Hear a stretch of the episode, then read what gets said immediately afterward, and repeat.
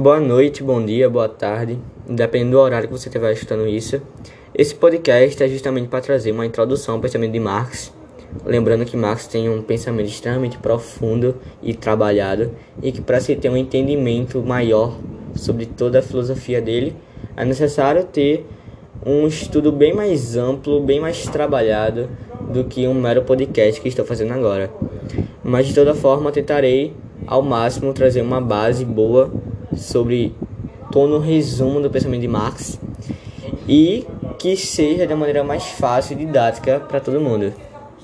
Sem arrodeios e indo logo ao ponto, para se entender Marx é necessário ter um pensamento e uma síntese da filosofia prévia que antecedeu ele, que foi a de Hegel. Toda a filosofia de Marx foi construída a partir de toda a influência hegeliana, e que para se entender Marx é necessário sim ter um pensamento prévio do que se foi Hegel. Mas enfim, o que se foi Hegel? Hegel foi um filósofo, um dos principais precursores do romantismo.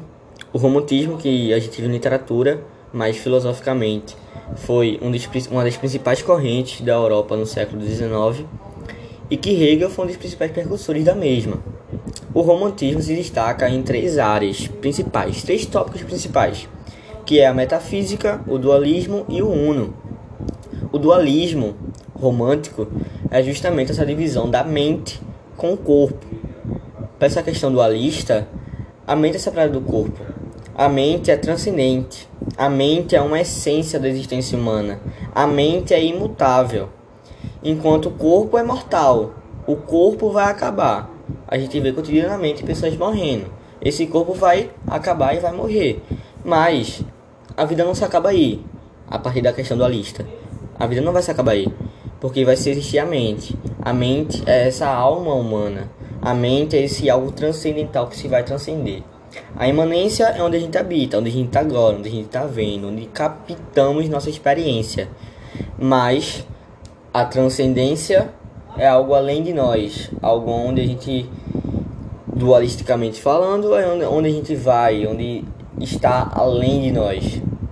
Então isso é essa questão dualista de que nossa mente vai transcender, vai apreciar algo além, vai sair dessa imanência e vai transcender. Então, pela questão dualista, se a mente é separada do corpo, o corpo é mortal, vai acabar e vai ficar nessa imanência. E a mente que é imutável, que é transcendente, que é a essência da existência humana, vai transcender e virar algo a mais essa é a questão central do romantismo. Se você quiser ter uma, uma base maior sobre essa questão dualista, é necessário você estudar Platão, porque Platão foi o pai dessa questão dualista. Enfim, também tem a questão una do romantismo. Essa questão una é justamente essa questão de que toda, toda a nossa vivência, todo o nosso âmbito, toda a nossa existência, todo mundo, todo mundo está concentrado em uma finalidade só, tudo está concentrado, toda a dinâmica está em uma única finalidade, em uma unidade, em um, em um só. É como se tudo existencialmente estivesse conectado. Como se eu fosse agora tudo que se existe, todo mundo. A árvore que está do meu lado, a, o, o ar que está em minha volta.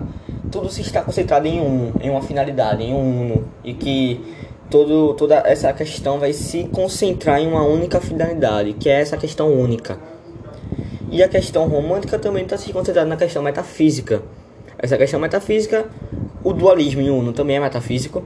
Metafísica é essa questão que é além da nossa compreensão, além da nossa experiência, além do que a própria física pode captar, como o nome já diz. Metafísica é algo além da física com uma interpretação de, de texto já consegue compreender isso. Então, algo metafísico é algo além de nós, na qual nossa experiência, nossos sentidos não pode captar. Então, para se crer, para se acreditar, é uma questão de idealização ou de fé também. Se existe um islâmico que acredita em Allah, consequentemente, Allah é algo metafísico, algo que não se tem uma base empírica é algo que se tem como, como uma questão de crer ou não crer, de idealizar. Esse, esse é um algo metafísico que se está além de nós, além dos nossos sentidos. Isso é uma base. E isso é um pensamento básico também. E o, a questão dualista em Uno também é algo metafísico. A gente não se pode ter uma experiência de que se tem uma vivência dualista ou não. O dualismo é uma, uma metafísica por si. E Uno também. Trazer, idealizar que tudo é um, não é uma questão metafísica. Então todo o romantismo também está centrado nessa questão metafísica. Isso é importante ter essa, essa base. Enfim, entendendo agora o que se for romantismo, que é onde Hegel estava aplicado, e é toda essa questão metafísica idealizatória. Beleza, acho que até aí tá tudo certo. Se vocês tiverem alguma dúvida, vocês voltem o que eu falei para conseguir ter um entendimento maior, porque é extremamente complexo mesmo, faz parte. Enfim, indo para centralidade da filosofia de Hegel. Hegel dizia que toda a história humana está contida em um progresso a gente está em um progresso contínuo. A nossa história humana está sempre em progresso, está sempre evoluindo, está sempre indo para melhor. Para Hegel, a história está sempre progredindo, indo para melhor e em busca de uma verdade única. Como ele era romântico, e a questão romântica que eu, que eu trouxe há, um, há, um, há uns minutos atrás é justamente isso, dessa unidade. Então, para Hegel também se tinha que a história estava progredindo para uma finalidade só, para um uno, para uma verdade única. Estava se progredindo sempre para uma verdade básica. E esse progresso de mundo era levado a partir desse espírito de mundo. Para Hegel, se tinha esse algo idealizatório, esse algo metafísico que era o espírito de mundo. Para Hegel existia um espírito de mundo que regia por toda a nossa vivência humana que fazia com que a gente tivesse sempre um progresso na nossa história para que consiga ter como finalidade essa verdade, essa unidade humana, esse espírito de mundo. Então é basicamente isso é meio que um espírito de mundo sempre regendo por um progresso histórico, para que a questão histórica humana tenha um progresso contínuo, para que se alcance a verdade una, o uno, a unidade, esse espírito de mundo. Então é basicamente essa filosofia de Hegel. Só que esse progresso de mundo, esse espírito de mundo, vem de que forma? Aí aqui tá. Outra coisa central na filosofia de Hegel também. A história se move se progride a partir de tensões entre opostos. O que se é isso? As tensões entre opostos vêm a partir de três tópicos básicos, que é a tese, a antítese e a síntese. Isso vai ficar um pouco complicado, mas tentem me acompanhar, por favor. Imagina que há bom tempo atrás, lá na Grécia Antiga, tinha Platão. Platão trouxe a sua ideia, que é uma tese. Platão trouxe uma tese, que é a sua ideia, mundo das ideias e tudo mais. A sua tese lá. Só que tempos depois veio Aristóteles. Aristóteles trouxe a filosofia que contradiz a filosofia de Platão. A partir daí tem uma tensão entre opostos. Vai ter uma filosofia de Platão e uma filosofia de Aristóteles. Opa, ou, é, ambas se contradizendo. Então, Acaba que, se as duas se contradiz, se Platão traz uma tese e Aristóteles contradizendo ele traz uma antítese, entre essas duas tensões opostas, vai vir um âmbito terceiro que vai fazer uma síntese deles dois. Imagina aqui, Platão deu uma tese, Aristóteles tem uma antítese contrária a Platão, só que tempos depois, no século XVIII, os racionalistas vão resolver essa rixa de Platão e Aristóteles e vão fazer uma síntese. É meio que fizeram uma síntese do pensamento de Aristóteles e Platão e trouxeram uma verdade que se equivale a eles dois. Saca? E a partir daí essa verdade progride. Então, meio que essa verdade que era de Platão e Aristóteles se progrediu a partir de uma síntese. Isso ficou um pouco complexo, eu acho. Mas para termos didáticos. Imagina que eu coloco uma pessoa de esquerda e uma pessoa de direita aqui, na minha frente. Uma pessoa de esquerda vai trazer pontos válidos e uma, uma razão dela. E uma pessoa de direita vai trazer pontos válidos e uma razão dela também. As duas se contradiz. Só que ambas têm pontos válidos. Então, vou pegar esses pontos válidos, vou pegar essa razão que equivale a eles dois e fazer uma única síntese, um único pensamento que equivale a eles dois, que é uma verdade maior do que tudo que eles falaram. Isso é uma síntese. Entende? É meio que o de esquerda deu uma tese, o de direita deu uma antítese, mas eu aqui entendi tudo que eles falaram, trouxe pensamentos válidos, equiva eu fiz com que, com que a razão equivalesse a todos que eles falaram e fiz uma síntese. Então é meio que isso. Aí essa síntese é meio que um progresso de tudo que eles falaram agora. Porque se um tem uma tese, outro tem uma antítese, eu fiz uma síntese que é uma razão maior do que aqueles dois falaram e agora isso é um progresso. Então, para Hegel, isso é o que vem um progresso, mano. É uma atenção entre opostos. Essa atenção entre opostos que é uma tese, antítese e uma síntese. Para Hegel, a, a, filosoficamente falando, a, a filosofia progrediu sempre, porque teve Platão que teve a tese, Aristóteles que deu uma antítese, aí teve outras pessoas que viram eles dois, conseguiram ter uma razão maior que equivaliu a tudo que eles falaram e criaram uma síntese. E a partir daí tem uma razão mais madura, mais perto da verdade. Entendes? É um pouco complexo. Se vocês quiserem voltar um pouquinho o, o, o áudio para vocês escutarem de novo e conseguirem entender, seria bom. Enfim, é basicamente isso essa questão entre opostos, essas tensões que vai fazer com que tenham uma razão cada vez mais madura. Só que, em termos hegelianos, se tem uma tese, se tem um pensamento, uma tese, vai ter uma antítese. Claro, depois vai ter uma síntese. Só que tempos depois vai ter pessoas que vão contrariar essa síntese. E a partir daí, essa síntese vai se tornar uma tese. E essa tese vai ter uma antítese depois. E por sua vez, vai ter uma nova síntese. E assim por diante, até alcançar a verdade una. Entende? Até alcançar a verdade absoluta. Como eu falei na questão romântica, que se tinha uma finalidade una, um, um, uma finalidade única, um. Então Hegel traz isso. Que a gente está caminhando para uma verdade una, para uma, uma coisa única. Saca? É mais ou menos isso. Imagina que no século XVIII a gente teve a rixa entre empirismo e racionalismo. Os racionalismos trazendo que existe inatalidade e os empíricos trazendo que só existem coisas a partir da experiência. Depois disso veio Kant. Kant deu uma síntese de todos os pensamentos dele. Viu coisas válidas no empirismo e coisas válidas no racionalismo e fez uma razão equivalente às duas. Algo com uma razão mais madura. Só que depois essa razão de Kant que ele fez do racionalismo e empirismo vai se tornar uma tese, vai ter gente que vai contradizer Kant. Vai dizer que Kant está errado, vai trazer uma antítese a Kant, a Kant.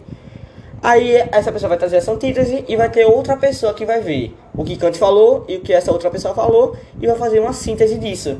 A partir daí vai ser uma razão mais madura. A partir daí vai ter sempre um progresso humano. Então é isso que Hegel quer dizer. Que toda história humana está movida por progresso toda história humana essas tensões entre opostos. É sempre uma tese que vai sim, que vai ser por uma antítese e depois por uma síntese, e essa síntese vai se tornar uma tese, que depois vai vir uma antítese, depois vai vir uma síntese e assim por diante, até até a finalidade, até o espírito de mundo uno. Saca? É isso. Essa é a questão epicentro da filosofia de Hegel. E isso vai ficar conhecido como uma dialética histórica. Para quem não sabe o que é dialética, dialética já vem de, de, de, Sócrates, que é uma conversa que se tem de uma mudança, de uma razão maior e tal. Dialética. Então, para Hegel, uma, um progresso de mundo vai vir a partir de uma, de uma dialética histórica. Um diz, o outro contradiz, e a partir daí vai ter uma razão e uma consequência e, um, e uma, uma resolução a partir disso, que se é uma dialética e assim por diante, até a finalidade humana, até a finalidade do espírito do mundo. Essa essa é a questão central de Hegel. Eu acho que eu fui claro. Se vocês se sentirem um pouquinho de dúvida, vocês voltem um pouquinho para conseguir entender que é um pouco complexo mesmo.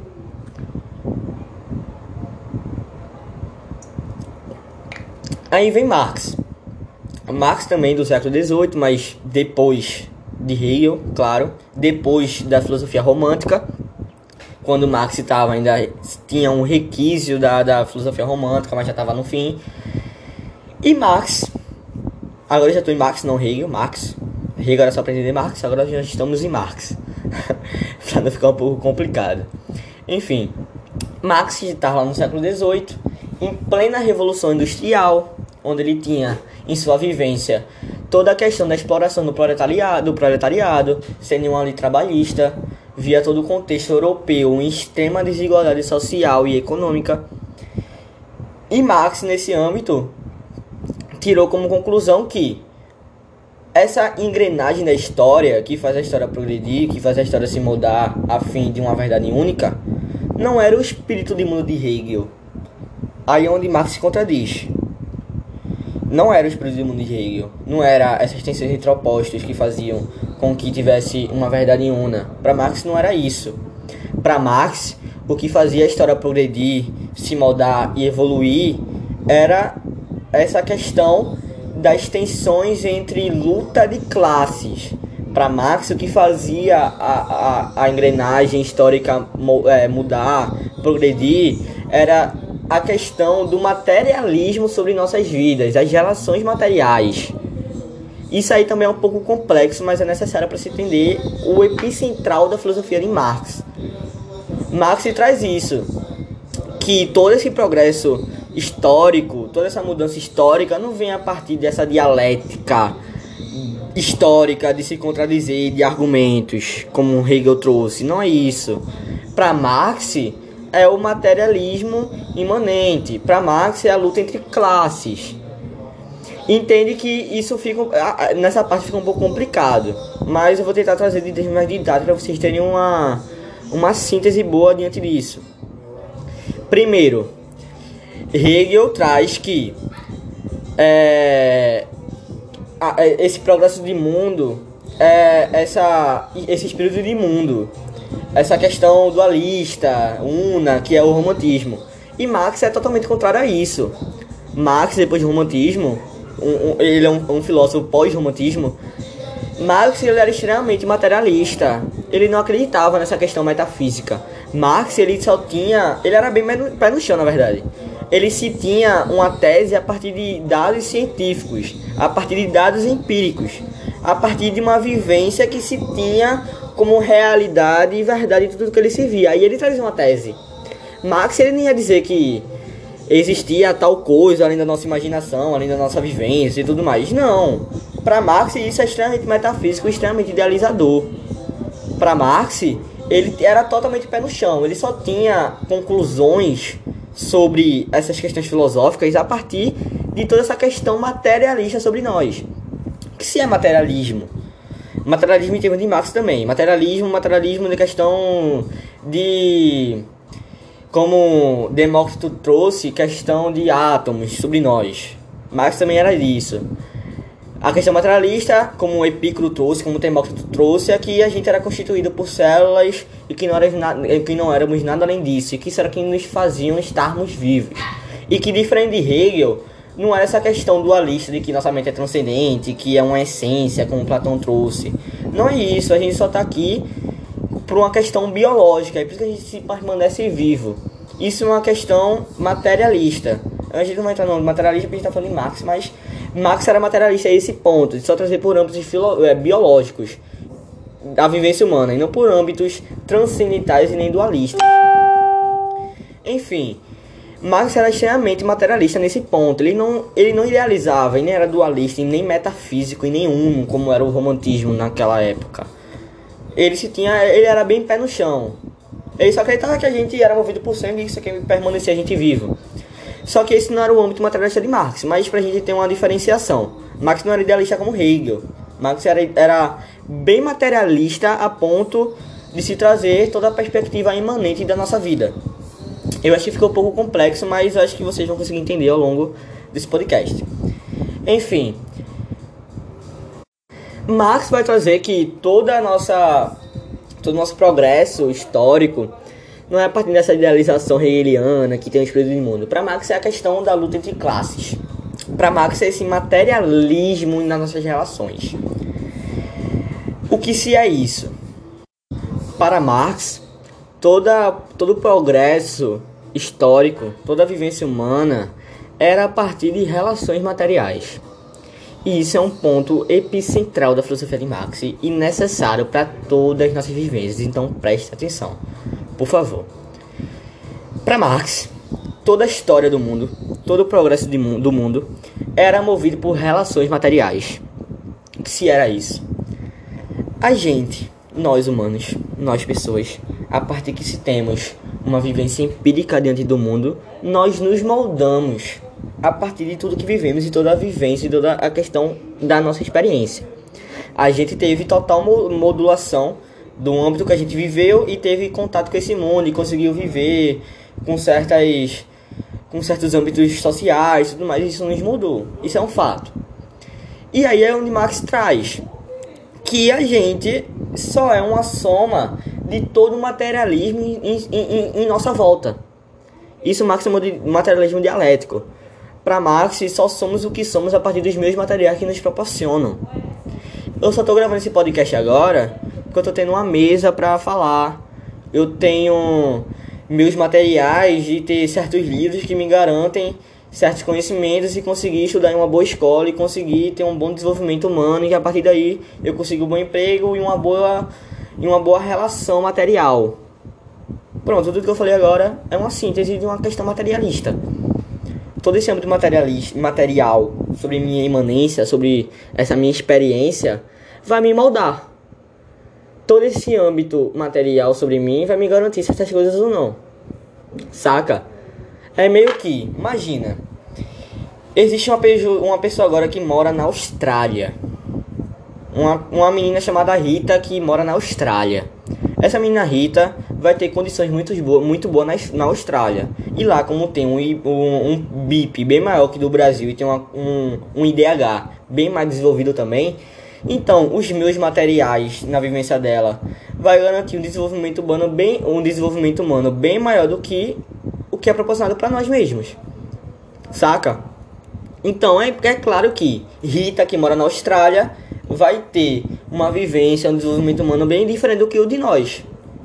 Eu que estou aqui em Sapucaia, em Olinda, que não sou nem rico nem pobre, eu vou ter uma diferença uma, uma, uma, experiência material, vou ter uma convivência humana, vou me desenvolver bem diferente do que Rita, que é extremamente rica lá na Austrália, porque ela vai ter relações materiais diferentes e essas relações materiais diferentes nela vai fazer com que ela se desenvolva a certos âmbitos e vai se moldar humanamente, saca? Esse é o ponto de Marx. Para Marx, toda a nossa vivência é a partir de âmbitos materiais, é de relações materiais por si. Só somos o que somos a partir de relações materiais eu nasci em certo âmbito, tive relações materiais em certos âmbitos, é, consegui certos, certas coisas materiais sobre minha vivência, sobre minha imanência, saca? Frequentei certa escola e essa escola era. É, essa escola era de rico e eu consegui certo desenvolvimento, certa modulação sobre minha vida e isso vai me definir. Não que vai me definir de fato, mas vai ter uma interação sobre mim. Saca? Isso é um pouco complexo, mas necessário. Imagina que uma pessoa que estuda, por exemplo, agora, uma pessoa que estuda é, em uma escola, num GGE, aqui em Recife, estudando GGE, e outra que estuda em uma escola extremamente pobre, daqui de Recife, sem nenhuma verba estatal, essas ambas pessoas que estudam nessa escola diferente vai ter vivências diferentes, vai ter modulações diferentes, vai ter interações diferentes. Então, já que uma recebe conhecimento maior e relações materiais bem mais desenvolvidas, então essas pessoas vão desenvolver bem mais que estão no GGE. E as outras que estudam em escolas públicas extremamente precárias, sem nenhuma condições estatal, vai ter um desenvolvimento bem mais diminuído, bem mais subdesenvolvido. É que Marx entra. Para Marx, toda a nossa vivência é dependente dessas relações materiais.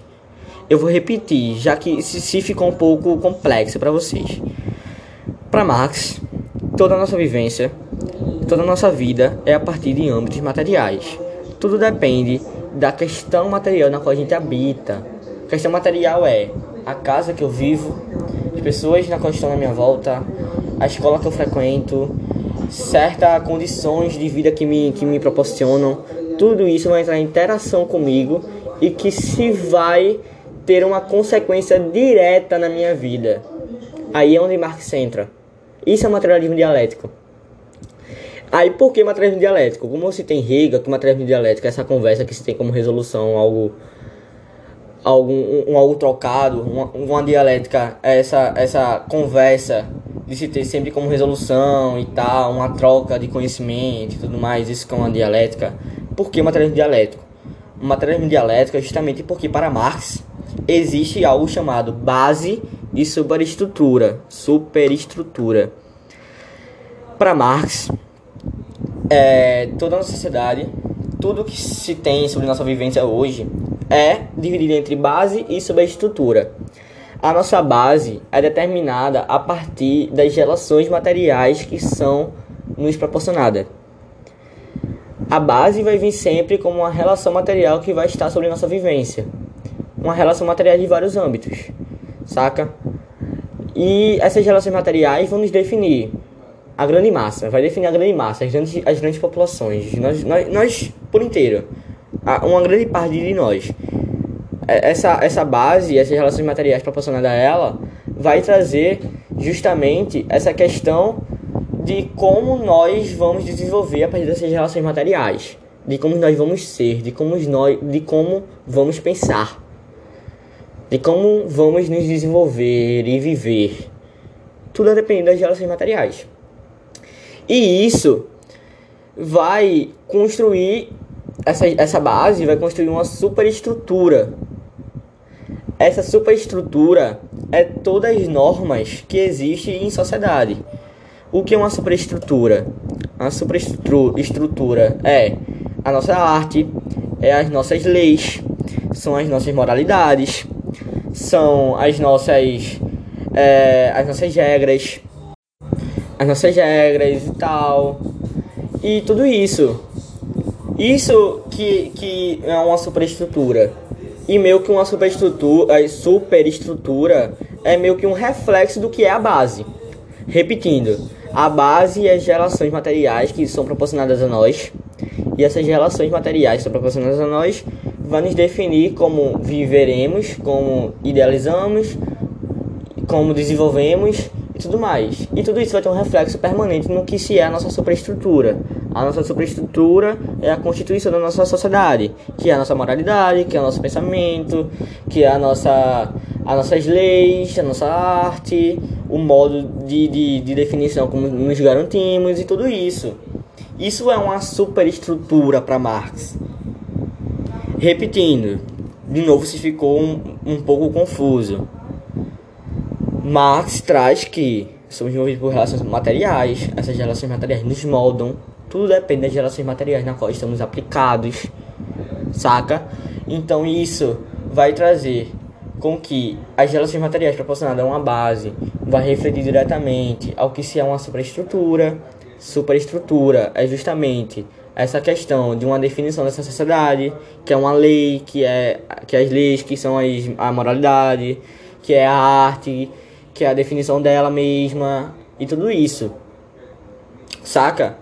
E por isso que é materialismo dialético.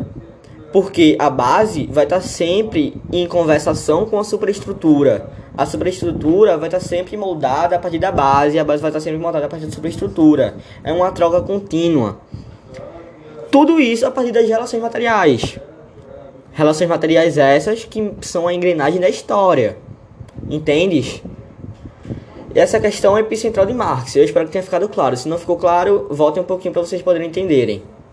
Enfim, daí que vai vir essa, essa, essa questão epicentral na qual Marx está tá conhecido. Marx que estava em plena Revolução Industrial, vendo toda a exploração dos trabalhadores, ele viu que as relações materiais são definidas a partir de quem controla os meios de produção. Entendes? Os meios de produção são o quê? São, são tudo que se está sobre nós. É, Para Marx, se existiam os burgueses, que eram os que, concentravam aí os meios de produção nas suas mãos, eles definiam o que ia entrar, o que ia servir, o que não iriam. E os proletariados que não iriam ter nenhuma condição de ter uma, uma vivência a partir da, dos meios de produção, e acabar restringidos a essa relação material. Então é justamente isso. Marx, em plena revolução industrial, vendo todas as produções de trabalhadores, vai sacar que os trabalhadores eles são extremamente reclusos do, das relações materiais. Se tudo depende das, das relações materiais sobre nós, então se a gente não tem boas relações materiais, a gente acaba tendo um, um desenvolvimento extremamente ruim. Para levar para termos didáticos da nossa vivência. Uma pessoa hoje extremamente pobre, de uma, de uma favela, por exemplo. Imagina, hoje a gente tem consciência, a gente tá em quarentena, a gente tem consciência da galera que tá tendo uma, uma, uma dificuldade de acessibilidade pelo âmbito escolar para conseguir estu estudar, já que muitas pessoas não têm é, relações materiais convenientes para que tenham um celular para ver uma aula, para não ter internet, para conseguir acompanhar o âmbito escolar e tudo mais. Essas pessoas totalmente reclusas. Uma pessoa que mora em uma, em uma periferia, que não tem nenhum âmbito de relação material, que é extremamente recluso, que é extremamente pobre, essas pessoas não vão ter uma relação material referente a uma pessoa como nós que tem total âmbito de estar no celular agora escutando o que eu estou falando agora. Então são relações materiais diferentes. É meio que uma pessoa hoje pobre, que é metade da, da população mundial, vive em extrema pobreza hoje, essas pessoas não vão ter relações materiais de se ter um desenvolvimento humano como nós. Saca? Hoje a gente tem um desenvolvimento humano a tal ponto que eu estou debatendo essas ideias tão complexas de Marx. Então, eu tenho é, relações materiais que me permitem ter total sintonização de ideias tão complexas que esse é essa filosofia de Marx e de ter essa, síntese de tudo isso. Isso, para eu ter o que eu tenho hoje, é permitido uma boa relação material sobre minha vivência. Mas para uma pessoa que tem essa vivência extremamente reclusa, que se tem uma vivência de extrema pobreza, não vai ter essas mesmas relações materiais e não vai ter um bom desenvolvimento como eu tenho hoje. Então aí é onde Marx entra.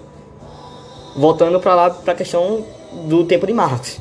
Lá em Marx, na, na, no tempo dele, essas pessoas os proletariados eram extremamente pobres e não conseguiam ter boas relações materiais para desenvolver uma boa vida humana. É basicamente isso. E a partir disso, essas pessoas vão estar extremamente reclusas para que se tenha um bom desenvolvimento e consigam se evoluir, progredir por si. Saca? Porque de toda forma, pra, na, no tempo de Marx, quem controlava os, os, os, é, os meios de produção eram os burgueses e os burgueses exploravam ao máximo para que se tenha um capital na, na mão deles e que a partir disso eles proporcionavam é, relações materiais precárias para os proletariados. Os proletariados viviam em relações materiais extremamente precárias. E saca que eu tô falando, é, eu tô falando muito relações materiais justamente porque esse é o epicentro da filosofia de Marx. Para Marx, o epicentro é justamente essa questão das relações materiais. Por isso que eu repito tanto. Então é isso. No âmbito que Marx vivia, os burgueses controlavam os meios de produção, os proletariados que eram extremamente explorados, os proletariados que não tinham nenhuma relações materiais extremamente dignas para conseguissem ter um bom desenvolvimento humano e eram extremamente explorados e subdesenvolvidos e os burgueses que tinham todos os bens materiais que não se dividiam e que sempre colocavam seu capital ao bem próprio e daí que é onde Marx viu que se era necessário se ter uma divisão de bens para que se pudessem ter umas relações materiais igualitárias para que se pudessem ter desenvolvimentos humanos igualitários também. Saca? Aí é que tá. Para Marx, tudo, tudo que se existe é a partir de relações materiais. A engrenagem histórica é a partir de, de de relações materiais. E as relações materiais igualitárias para que se tenha uma igualdade humana de um bom desenvolvimento humano para todos é a partir de meios que proporcionem uma relação material igualitária para todos. E essas relações materiais igualitárias para todos vai vir a partir de uma, de uma divisão dos meios de produção. Aí, onde a gente vai para outro ponto para Marx, todas as relações materiais da nossa vivência vai ser definida a partir dos meios de produção. Imagina que no Havaí, imagina no Havaí, eles vivem lá na, numa ilha onde eles vivem viver de pesca, porque é o âmbito natural que se proporcionam a eles. Então, todo o âmbito da relação material vai ser uma interação com todo o âmbito da, do meio de produção do ar. Meio de produção do ar é de peixe, lá no Havaí, meio de produção é de peixe, então isso vai afetar nas relações materiais das pessoas e essas relações materiais das pessoas vão definir que são as pessoas de fato, que as pessoas vão fazer, o que as pessoas vão pensar. Aí é onde Marx está. Então tudo é relativo, tudo se vai para os meios de produção. Os meios de produção é que define o que vai ser produzido ou não. Os meios de produção é que vai se definir como se vai ter relações materiais ou não. Hoje no Brasil a gente tem um âmbito natural extremamente diferente do que é lá no Japão. Lá no Japão é um âmbito natural para conseguir ter um, um um, um, desenvolvimento de produção material, de meio de produção, e vai ser totalmente, daqui do, do, vai ser totalmente diferente daqui do Brasil. Então, o, a, o meio de produção de lá, que vai referir às relações materiais de lá, vai ser totalmente diferente do que daqui. Isso é tudo relativo. Se aqui a natureza que proporciona uma produção material diferente daqui do, do Japão, então lá no Japão vai ter umas relações materiais diferentes do que a daqui. Entendes? É basicamente isso. Então, para Marx, tudo está, e tudo está centrado aos meios de produção. Só que no século de Marx, os meios de produção estavam todos concentrados na mão da burguesia. E essa burguesia explorava sempre os proletariados. Os proletariados não tinham nenhuma relação material devida do que se colocava ali. Então, oh, é, é preciso, para entender Marx, é necessário ter um total contexto histórico que ele vivia naquela época. Então é, é, necessário ter uma convicção de que naquela época as condições de proletariado eram extremamente precárias. Mulheres, praticamente quase todas as mulheres chegavam a se prostituir para conseguirem ter um pão de cada dia, porque não se tinha nenhuma condição material que lhe proporcionasse uma boa vivência humana. Crianças de 5 anos trabalhavam porque eram vistas como pequenos homens que podiam faturar para a empresa da indústria lá. Esse era o âmbito aplicado de Marx. Então esse era o âmbito dos proletariados que se tinham as relações materiais extremamente é, indevidas na sua vivência. Então, para Marx, para que se tenha um desenvolvimento humano, um desenvolvimento humano, um progresso humano na história, voltando para Hegel, que tinha a questão do progresso da história. Para se ter um progresso da história, na questão de Marx, era necessário que todas as relações materiais fossem igualitárias para que se tivesse esse desenvolvimento humano que levasse a, ao que se é. Saca a verdade única. Não a verdade única que Marx não acreditava nisso nessa questão romântica, mas que as relações igualitárias levaria a esse espírito de mundo final, essa finalidade humana, a esse progresso por fim. Para Marx, o progresso chegaria por fim quando todas essas relações materiais estivessem igualitárias e o, o homem conseguiria alcançar isso. E aí, Marx, com toda essa resolução de que toda essa questão das relações materiais tem de ser igualitária para que se tenha um bom desenvolvimento humano igualitário, é necessário que todos os meios de produção sejam divididos socialmente para que tenha essa igualdade social, econômica, que se tudo vai definir por relações materiais igualitárias. Saca? É, é, é essa a questão central de Marx. Repetindo, para citar claro, para Marx, é necessário ter relações materiais igualitárias para que se tenha uma igualdade humana e um bom desenvolvimento humano para todos. E tudo isso está sendo na economia, tudo depende da economia. Nossas relações materiais vai estar definidas a partir da economia e dos meios de produções. É isso epicentral da questão de Marx. Saca? E aí é onde Marx, durante todo esse âmbito é, social na qual ele vivia, em um âmbito precário do proletariado inglês, é, alemão e tudo mais, Marx vai, junto com Engels, fazer um manifesto, um manifesto comunista. O manifesto era um. Eu, eu tenho um livro aqui e tal, e é justamente um, um livro extremamente breve, objetivo, básico, tem um teor de um conhecimento muito bom, mas é justamente para ser algo acessível para todos porque naquela época o manifesto era distribuído para trabalhadores, porque era para ser algo didático, saca? Já que os trabalhadores não se tinham um âmbito é, material para se ter um bom desenvolvimento humano, um bom desenvolvimento humano e a partir daí um estudo intelectual, e se eles não tinham isso, consequentemente eles não poderiam ter um livro de um manifesto comunista extremamente complexo, já que a própria, o próprio proletariado não se tem desenvolvimento humano para ter tal entendimento, saca? E por isso que o Manifesto Comunista era extremamente breve, objetivo e básico e didático. Já para o proletariado conseguir sintonizar e entender de maneira didática. Daí ele, junto com Engels, fala de toda essa questão do, do manifesto, que se tem de ter uma divisão dos meios de produções igualitárias, aí é onde Marx vai trazer a questão da ditadura do proletariado, de, uma, de, um, de, um, de um Estado que faz com que faz o papel de um divisor dos meios materiais para todos, desmentindo certas distorções do pensamento de Marx. Marx não amava o Estado e não queria que o Estado, que o Estado fosse extremamente centralizador. Marx, no manifesto, ou também no pensamento dele, ele via o Estado como qualquer outro pensamento liberal de, de ver o Estado como meio de trazer uma, uma, um papel igualitário na sociedade, um papel de organizar o âmbito social. Marx via o Estado como um meio de organizar o âmbito social. Marx não via o Estado como algo centralizador e tal tudo mais. Ele não amava o Estado. Marx não amava o Estado de jeito nenhum. Marx odiava o Estado como qualquer outro liberal. Marx odiava o Estado. Ele não queria o Estado centralizador. Só que, de toda forma, para se, se, ter umas relações materiais igualitárias, era necessário que tivesse é, era necessário que tivesse um divisor desses meios materiais, que se poderia ser o Estado, que se deveria ser o Estado, para reger pelo bem humano, pelo bem social. E onde Marx entra, essa ditadura do proletariado, onde, o, o, o Estado estaria ali como um, um meio de dividir todos os meios materiais para que todos tivessem relações materiais igualitárias, para que todos tivessem vivências materiais igualitárias, para que se todos tivessem os meios de produções, as riquezas, as economias e a vivência de maneira igualitária. Saca? Epicentral.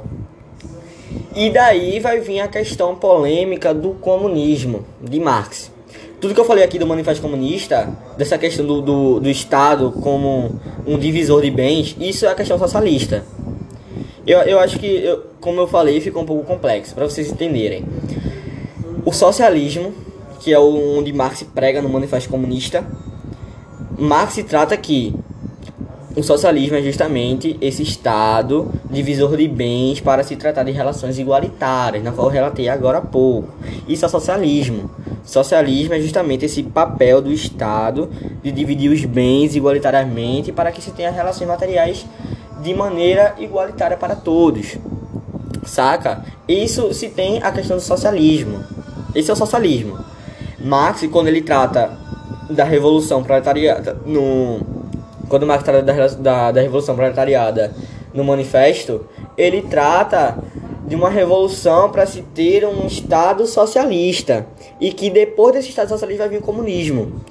E aí é onde está o que é o comunismo. Para Marx, voltando um pouquinho como, como eu falei, como as relações materiais nos definem define nossas ideias, nos moldam, nos molda, tem essa interação sobre nós, de toda forma, é, as relações materiais vai nos definir, vai nos moldar, vai ter essa interação conosco.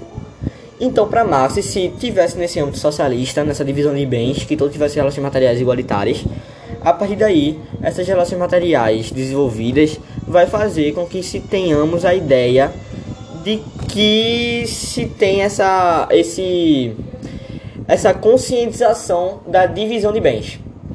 Imagina, se uma sociedade é socialista durante um bom tempo e tem os mesmos âmbitos materiais, as mesmas relações materiais, o mesmo desenvolvimento, já que todas as relações materiais definem as ideias, já que é, essa, essa galera que vive num, num, num país socialista já vive há, há um tempo e tal, com, com, todos os âmbitos, é, com todos os âmbitos materiais igualitários. Com o tempo, as ideias dessas pessoas vão se tornar igualitárias também. Elas vão ter a conscientização de divisão de bens, de divisão de meios de produções. Então vai chegar um ponto básico, já que as relações materiais moldam nossas ideias, então se proporciona uma relação material igualitária. Então, de certa forma, essa relação material igualitária vai fazer com que tenhamos um pensamento igualitário. Então chegará um ponto que não precisará de Estado. O Estado vai sumir. Vai deixar de ser socialismo. Vai virar comunismo porque não vai ter mais Estado. É exatamente isso. Comunismo não tem Estado. Se cair lá no, no, no Enem, o que é comunismo, tem Estado ou não, não tem Estado. O comunismo não tem Estado. O comunismo é justamente essa fase final do socialismo. O comunismo é justamente onde não se tinha necessidade do Estado. No comunismo, é, essa questão da divisão de bens já se vai ser por uma consciência própria de um, de um, do, do homem. A gente já vai ter mesmo a consciência de dividir sem precisar do Estado lá para dividir. Saca? Já que antes existia burgueses e proletários, que os burgueses exploram os proletários e tudo mais, e não dividir os meios, já que depois já teria como o socialismo durante um bom tempo, as pessoas já estariam acostumadas no âmbito da igualitariedade, de dividir os bens. Então, todo eh, esse desenvolvimento moldaria as ideias das pessoas, e essas pessoas nem precisariam mais do Estado. Essas pessoas, de, de, de qualquer forma, já dividiriam porque já teriam essa consciência. Saca? E esse seria o comunismo. Esse era o comunismo, na qual não existiria Estado, onde todos teriam consciência de uma divisão de bens e que seria isso de uma economia extremamente igualitária, de relações materiais igualitárias, sem precisar de um Estado centralizador que dividisse tais bens. Porque nós mesmos dividiriam, nós mesmos viveríamos na igualitariedade. Aí é que tá. E aí onde eu queria entrar, onde eu já, já tinha planejado isso, de trazer uma desconstrução de pensamentos distorcidos de Marx. Marx, como é uma figura extremamente emblemática, que trouxe a real filosofia do socialismo, que foi o idealizador do comunismo, e que para isso teve outras múltiplas é, distorções sobre Marx. Hoje, como a gente vive uma tal polarização brasileira e que a gente sabe que Marx é totalmente distorcido hoje, e que vou começar por um âmbito que distorceram Marx total, que é o comunismo não é algo totalmente idealizatório de Marx, não é algo que ele idealiza pra caramba e só. Não, nem é isso. Marx, como eu falei antes, Marx era extremamente pé no chão, extremamente materialista. Marx, ele deixou em aberto o que seria o comunismo e como seria que se chegasse lá. Marx deixou isso extremamente em aberto. Tanto que muita gente interpretou Marx como algo metafísico, por pensar que o espírito do mundo seria o comunismo e tudo mais. Só que isso não é verdade, Marx era bem pé no chão. E Marx trouxe essa questão do comunismo como meio científico mesmo. E Marx, o próprio Marx, ele não gostava de escrever sobre o comunismo, porque o comunismo para ele era algo que ele não viveu ainda, então não tinha como ele relatar como seria ou como se chegaria lá. Marx ele odiava, ele odiava escrever sobre o comunismo. Para Marx poderia sim existir o comunismo. O comunismo poderia chegar lá, a gente poderia ter a conscientização de dividir os bens sem ter o Estado. Mas Marx nunca viveu esse âmbito, então ele não tinha como escrever tais coisas. Marx era extremamente materialista, extremamente pé no chão. Ele não gostava de idealizar. Então, essa questão de uma figura de algo, de um algo comunista, extremamente idealizatório, de um bem, de um arco-íris que vai se viver lá na Terra, que vai ser tudo feliz para, para sempre, foi algo criado não de Marx, mas de, de, um, de, uma, de uma derivação da filosofia dele. Tem que se lembrar que a filosofia de Marx foi bastante distorcida. O próprio Marx, quando ele morreu, ele próprio disse que ele não era marxista. O próprio Marx disse que ele não era marxista, porque a galera distorceu pra caramba toda a filosofia dele. Então o próprio Marx ele não trazia um, um lá um relatório do que seria o comunismo e, e, e, o beabá. Não, ele nem gostava muito de escrever sobre o comunismo porque ele nunca viveu. Então bem pé no chão. O comunismo seria possível como não possível. Outra questão distorcida de Marx é que o socialismo é pobreza. Marx, Marx não era uma, um apologista da pobreza. Marx só queria que é, os meios de produção fossem divididos igualitariamente, para que as relações materiais fossem de uma maneira igualitária para todos. Então isso não é ser algo pobre, é ser algo que se tenha uma vivência igualitária. Marx não é contra uma pessoa que tem iPhone, não. Marx só defende que todos tenham iPhone. Essa é a questão. Você pode ser, ser comunista de iPhone mesmo, pode ser. E isso não tem nada a ver, porque a questão é que Max não odiava essa questão de ter um iPhone. Quer dizer, Max nem alcançou o iPhone, né? Mas Max não odiava essa questão de ter uma riqueza. se Marx tivesse no nosso século, Marx não seria contra o iPhone. Marx só seria um defensor que todos tivessem um iPhone, para que todos tivessem relações materiais iguais a nossas que tem iPhone. Saca? Esse é o epicentral também da filosofia de Marx. Não é defender a pobreza, é defender uma igualdade material. Outra questão também, que se tem uma distorção muito grande dele. Distorcem Marx dizendo que ele negava o capitalismo. Isso é errado também, porque Marx ele próprio defendia que o capitalismo tinha um papel importante. No manifesto mesmo, ele diz que o capitalismo tinha um papel importante, porque o capitalismo derrubou o feudalismo e que, de toda forma, é, para existir o comunismo necessariamente deveria ter existido primeiramente o, o capitalismo. Então, para Marx, se, se eu sou comunista e eu quero é, fazer uma revolução comunista lá, sei lá, no feudalismo, lá no, na, na Idade Média, eu teria que esperar e apoiar os capitalistas para fazer a questão da mercantilização, para depois disso eu conseguir fazer minha revolução.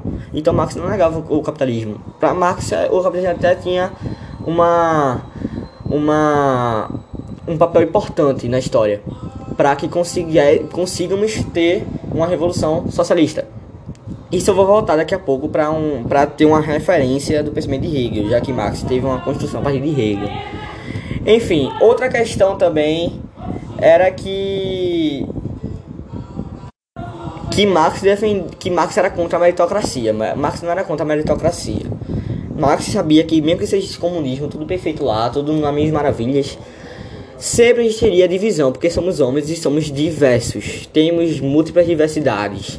Então vai ter pessoas que vão ser mais capazes que outras. E no comunismo não é porque um médico trabalhou que vai ganhar o mesmo que um, que um gari. Não. Se uma pessoa se esforça mais, vai ter um bem maior. Claro. Saca? Mas a questão de Marx epicentral é para que se todos tenham as mesmas relações materiais, para que se possam ter o mesmo nível de esforço e ter a mesma consequência material disso.